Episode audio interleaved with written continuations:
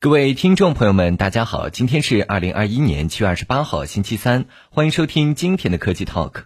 最火热的资讯、最犀利的评论、最深度的探讨都在这里。本节目由蜻蜓 FM 独家制作播出，喜欢的朋友可以点击右上红心收藏。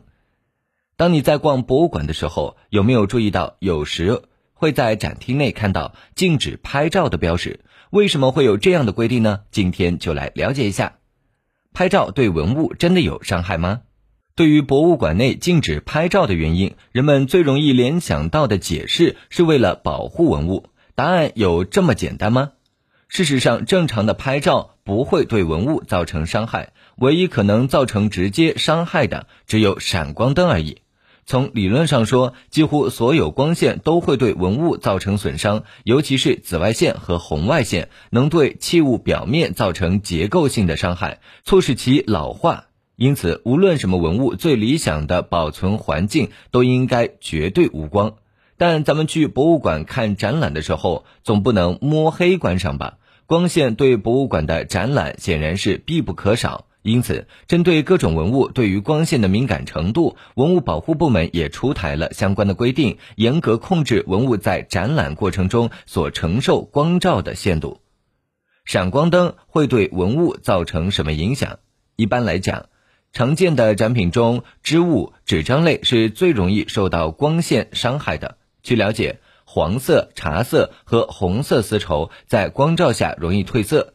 白色丝绸光老化作用最小，光照作用对黑色、红色、茶色丝绸的纤维产生的破坏作用较大。发生褪色现象的主要原因是光作用使丝纤维上的染料颗粒或丝胶、污垢颗粒等发生变化。闪光灯里的光元素也会引起丝绸颜色变化，造成白色丝绸变黄、染色丝绸褪色。由此可见，至少对于丝织品、古代纸张，闪光灯的频繁照射还是会造成一定的伤害。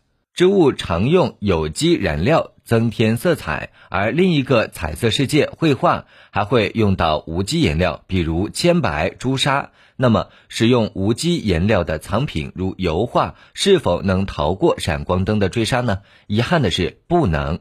比如亮黄色的绘画颜料中有一种叫做硫化镉的成分，这种成分因其着色力强、稳定以及颜色鲜亮，广受莫奈、梵高、毕加索等大师的欢迎。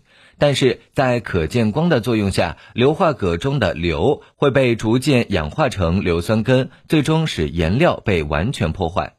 皮革、皮毛、羽毛也属于光敏性文物，微小的光线变化都可能对它们造成不可逆的影响。